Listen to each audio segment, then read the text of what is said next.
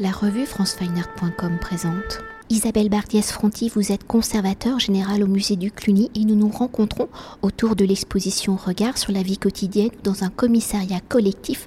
Vous êtes l'un des conservateurs qui ont porté un regard sur ces objets de la vie de tous les jours, sur le quotidien des femmes et des hommes au Moyen Âge alors exposé en regard de la présentation Trésor qui met à l'honneur des œuvres de grand prestige, des objets précieux de la vie de la cour ou de l'église à travers une sélection de près de 200 objets de la collection, le musée de Cluny se penche donc sur la vie quotidienne au Moyen Âge, des objets qui sont donc les témoins des préoccupations, des modes de vie des hommes, enfin des femmes et des hommes au Moyen Âge ou à l'image de notre société contemporaine les besoins du quotidien au Moyen Âge sont assez similaires aux nôtres. Manger, se loger, prendre soin de son corps, mais aussi nourrir son esprit et sa spiritualité, mesurer le temps, les distances, les quantités.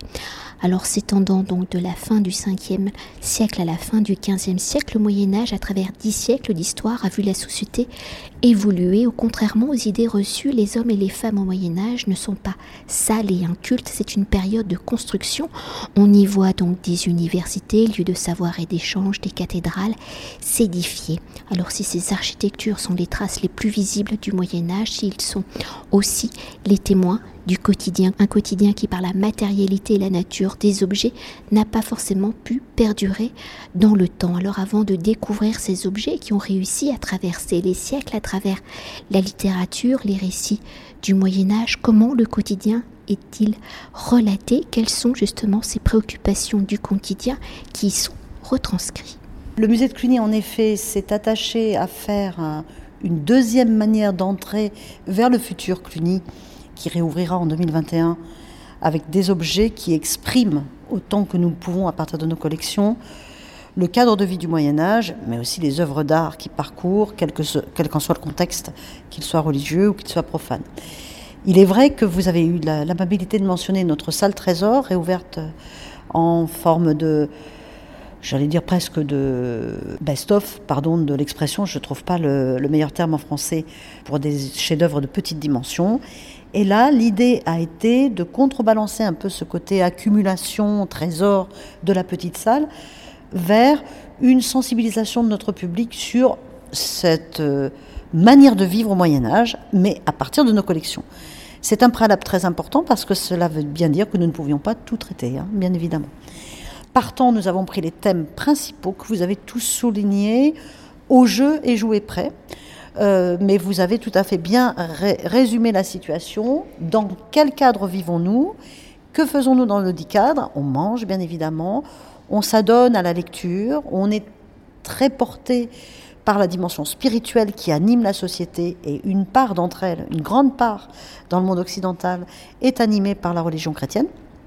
Et c'est pourquoi notre visiteur pénètre dans l'espace d'exposition qui est très libre dans son parcours par une section dévotion. Et puis également, on prend soin de soi, de son corps. On s'adonne au jeu qui est non seulement une activité ludique, surtout dans la petite enfance, mais aussi une manière d'apprentissage du calcul. Et ça nous mène tout naturellement vers une section qui exprime la dimension euh, scientifique et commerciale du dit calcul à travers quelques objets qui nous mettent en valeur la vie économique et quelques objets qui sont la mesure du temps, notamment, et aussi l'apprentissage de la géographie.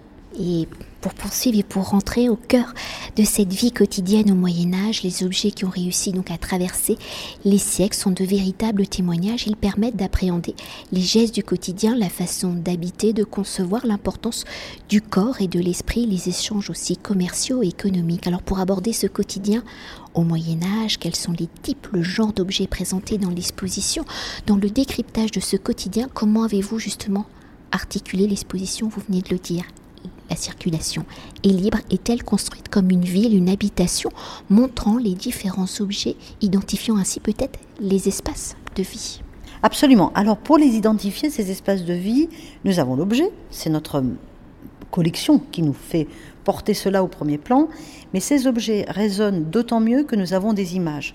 C'est la grande force pour nous euh, de certaines œuvres médiévales dans le champ de la sculpture, mais également éminemment dans le champ de la peinture, notamment avec toutes ces scènes qui sont des présentations des intérieurs. Nous les trouvons souvent dans les livres peints, sur les enluminures, parfois sur les tableaux de façon récurrente, et nous montrons des images sur nos panneaux d'explication, dans des scènes religieuses qui sont placées dans le monde contemporain des spectateurs et de l'artiste qui les réalise.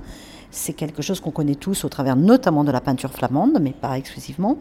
Et puis les, ouvrages de littérature médiévale, notamment dans le champ de la littérature profane, par exemple la littérature courtoise, sont illustrés de façon très savoureuse par des scènes d'intérieur ou des détails vestimentaires qui nous permettent de comprendre les parures, la mode, la mode capillaire par exemple, qui sont très très précieux pour contextualiser les objets que nous conservons. La chance que nous avons dans la collection du Musée national du Moyen Âge, c'est de pouvoir manipuler un grand nombre d'objets de prestige, donc c'est très beau. Ce sont des objets qui ont traversé le temps, pour une très bonne raison, ils sont de prestige. Attention là à notre regard qui peut être déformé par le fait que ce qui euh, traverse le temps, c'est ce qu'on juge digne d'être regardé. Prenons notre univers à nous en ce moment, le vôtre, le mien. Mais il est bien évident que nous n'allons pas tout garder, mais qu'il y a des choses qui se transmettent. On a des choses des générations d'avant, on les gardera pour les générations après si on le peut, parce que c'est plus précieux, parce que c'est joli, ou parce que ça nous touche très intimement. Parce que ça se conserve aussi. N'oublions pas qu'au Moyen Âge, par exemple, on mange de manière privilégiée dans des assiettes en bois. Et c'est là qu'il y a la deuxième famille d'objets pour laquelle la musée de Cluny est dotée également, sinon il ne serait pas musée national du Moyen Âge, qui sont les objets archéologiques. Nous en avons moins, soyons clairs, nous ne sommes pas un musée d'archéologie au sens premier du terme, notamment par rapport à ce qu'on peut voir dans le champ muséal aujourd'hui, mais suffisamment cependant pour bien mettre euh, le visiteur face à cet équilibre qu'il doit faire par lui-même, de bien comprendre que plus c'est beau, plus on l'a conservé. Et plus c'est quotidien, au sens où plus c'est banal, moins c'est conservé. D'abord parce qu'on jette. Hein. Typiquement, nous n'avons pas de présentation de costumes parce que nous, avons des tissus dans les collections du musée, mais pas de vêtements. Il y a une tunique copte dans le soin de soi, c'est un Moyen Âge très ancien, un peu oriental. Mais pourquoi, si vous regardez les collections de costumes, vous avez toujours les beaux vêtements, vous avez plutôt les vêtements féminins qui sont conservés, parce que longtemps on juge que le vêtement masculin est moins intéressant, et puis surtout, dès que c'est très usuel, on l'use jusqu'à la corde au sens propre. Il en va de même pour les tapisseries, il ne faut pas l'oublier. Nous avons bien sûr mis des tapisseries dans l'exposition, parce que le mobilier de la maison, ça commence par ça. Mais notre sélection est très très déséquilibrée par rapport à ce que fut l'univers du Moyen Âge. C'est là que l'archéologue est un allié de première euh, qualité, parce que trouvant par le miracle de la préservation des objets de peu, préférentiellement dans les latrines, souvenez-vous, ces fameux trésors des poubelles et des WC, eh bien, on fait ressortir des vases en céramique, parfois même des, ustensiles en bois quand il y a eu la chance d'un matériel, d'une conservation dans, un, dans une ambiance aqueuse qui conserve le bois.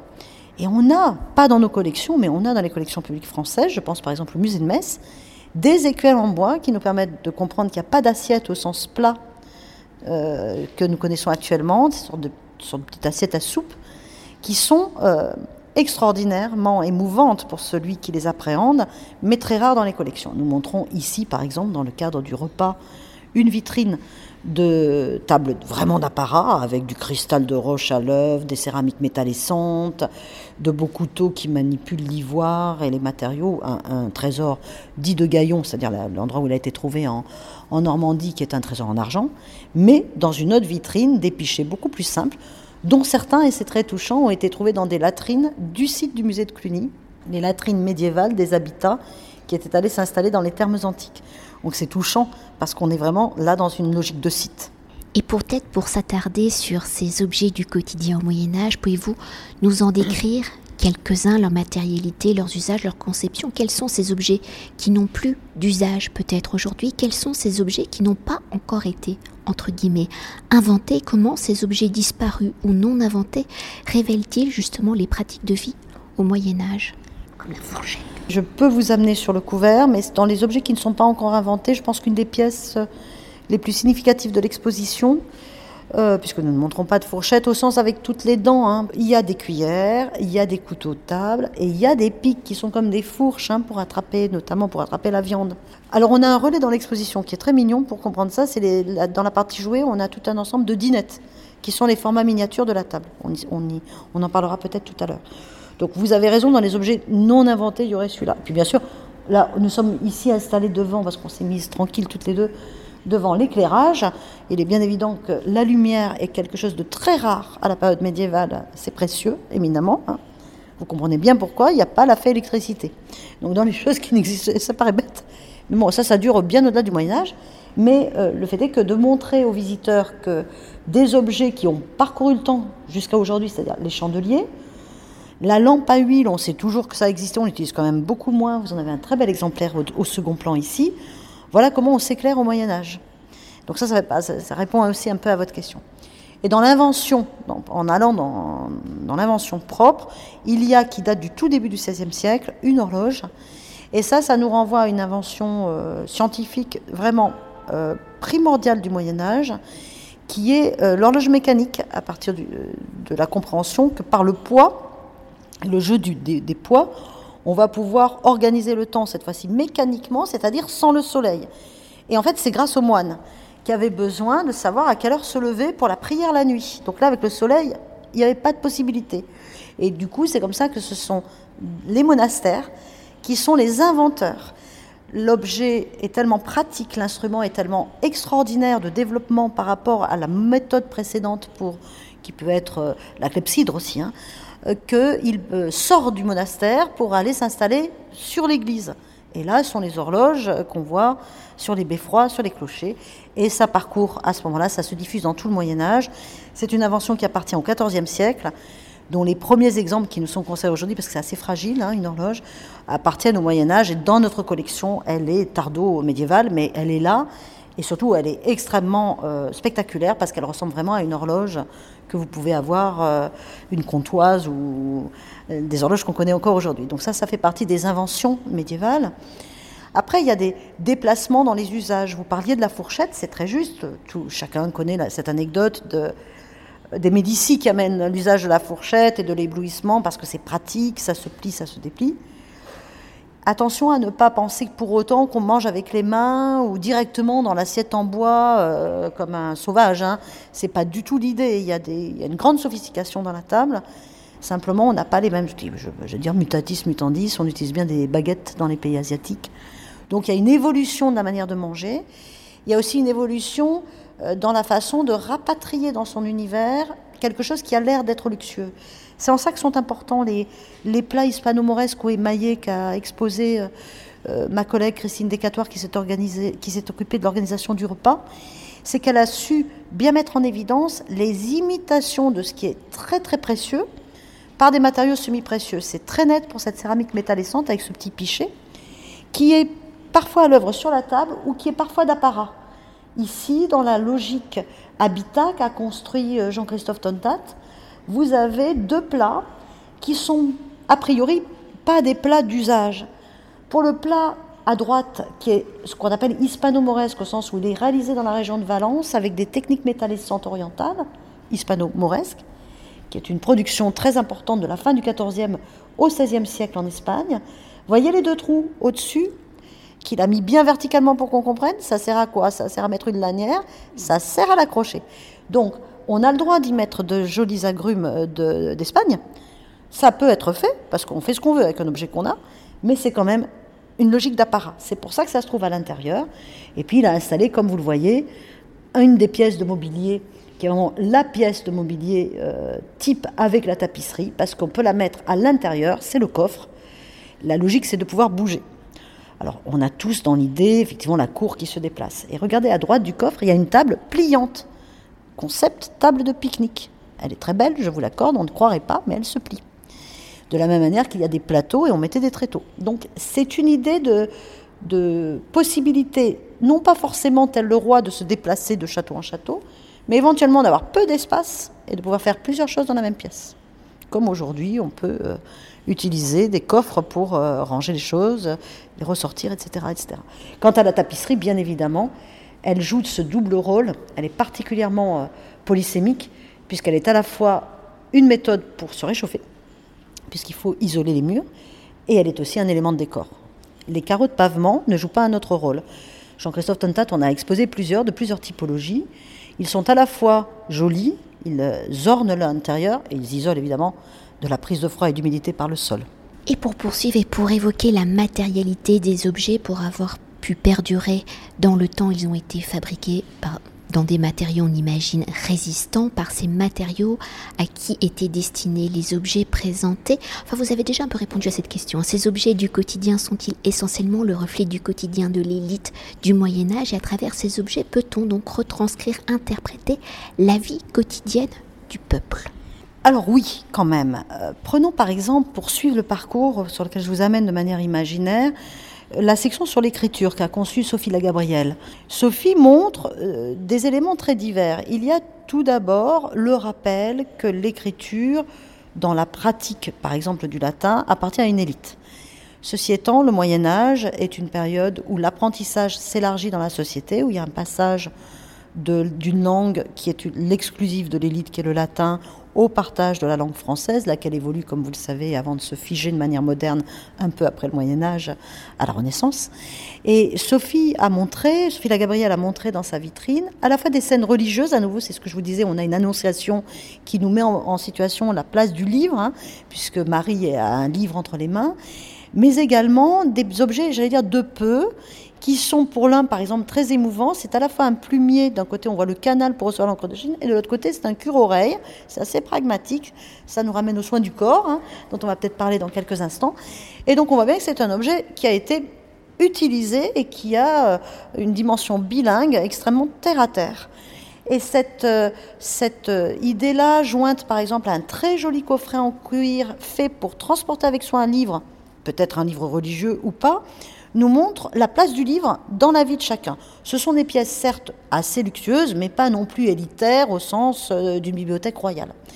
Pour la dévotion, on a exactement le même jeu qui va dans le sens de votre question, puisque Damien Bernet, qui s'est occupé de la section dévotion, nous montre des objets qui sont des pièces de trésors d'église. Et il l'assume parce qu'elles sont commandées par de grands bourgeois. Par exemple, un grand bourgeois de Chalon, une statue reliquaire qui est une très grande œuvre d'art, qui est allée dans Notre-Dame de Vaux de Chalon. Cependant, il montre là la place que prend la bourgeoisie dans ce qu'on appelle l'évergétisme, le mécénat, cette offrande. Ceci est relayé par euh, plusieurs images, notamment un très beau tableau, où l'on voit le donateur qui encadre une scène religieuse. C'est quelque chose qu'on a tous vu. C'est la place du bourgeois dans le rôle euh, de la pratique de la religion. Mais il montre aussi, Damien Vernet, des objets vraiment de peu, qui sont ces petits pins qu'on mettait aux vêtements pour attester du fait qu'on avait fait un pèlerinage. Il y a beaucoup de tenues parce que ça, voilà, un objet très populaire. Ce sont des petits plombs. J'emploie le mot pins à dessin pour qu'on comprenne bien, parce qu'en plus on parle là et on n'a pas l'image. C'est une enseigne, hein, une petite broche, qui allait dans un pèlerinage ramener en souvenir une coquille Saint-Jacques s'il était à la Compostelle, une petite tunique s'il était allé à Argenteuil voir la Sainte Tunique, etc. etc. Vous pouvez euh, évidemment un Saint-Michel s'il est allé au Mont, etc on suppose qu'il y a eu des milliards d'enseignes qui ont, été frappées entre le 15e et le 16e siècle, sur une période assez courte. Comment les connaît-on? Grâce à l'archéologie, et pas n'importe laquelle, l'archéologie fluviale. Parce qu'en fait, dans une dernière vie, ils étaient jetés en ex-voto auprès des établissements religieux, dans les rivières ou les fleuves.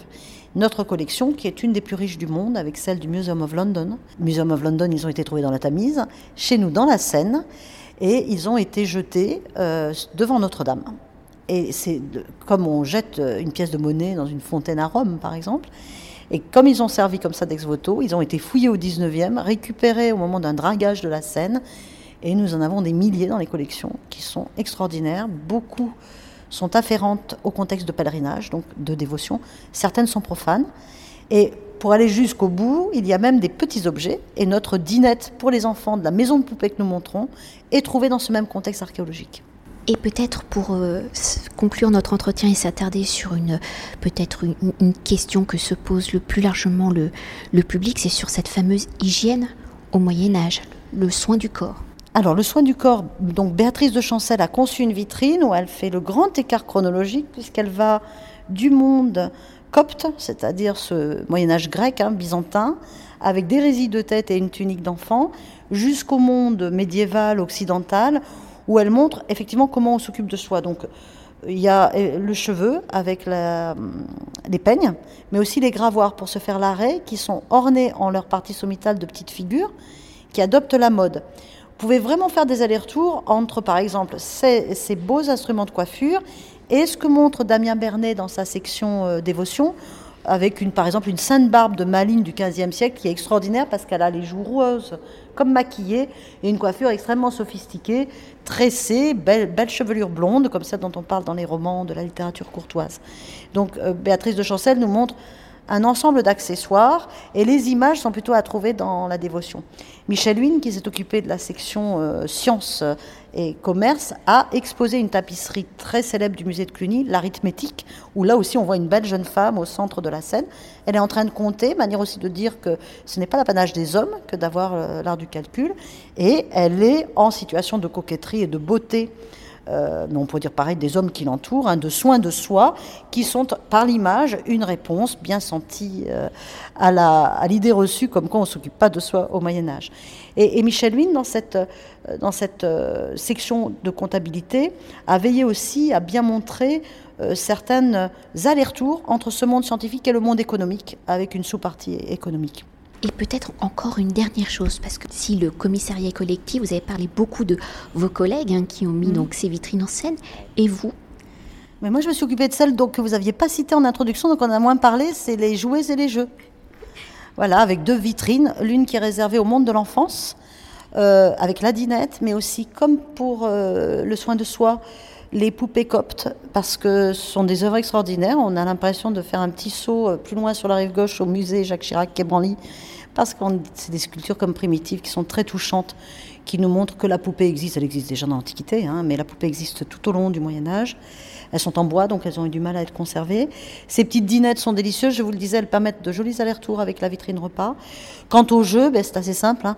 On évoque les grands jeux hérités de l'Antiquité pour ce qui est du tric-trac, qui vient directement du Proche-Orient très ancien. Évidemment, les échecs, qui en toute noblesse font partie euh, de, l'expression d'abord élitaire. Nous avons des pièces élitaires dans la vitrine, mais aussi des pièces archéologiques très simples qui montrent que les échecs sont largement partagés. Et c'est important parce que c'est un jeu de règles, donc ça veut dire qu'il faut posséder un minimum de calcul pour pouvoir bien le mener. Et puis la superstar qui émerge au XVe siècle, voilà une nouveauté j'ai voulu rendre hommage à, l'horlogerie, mais j'aurais pu vous parler de ça, c'est le jeu de cartes. Au XVe siècle, ça arrive en Italie et c'est un boom extraordinaire parce que ça coïncide avec l'invention de l'imprimerie. Et ça renverse la table, c'est le cas de le dire, parce que c'est facile, c'est pas cher, c'est transportable. Et voilà un jeu extrêmement populaire immédiatement. Et donc, en toute, euh, euh, simplicité, nous avons et des cartes à jouer et des coffrets de cartes que nous pouvons montrer aux visiteurs. Merci beaucoup. Merci à vous. Cet entretien a été réalisé par franceweiner.com.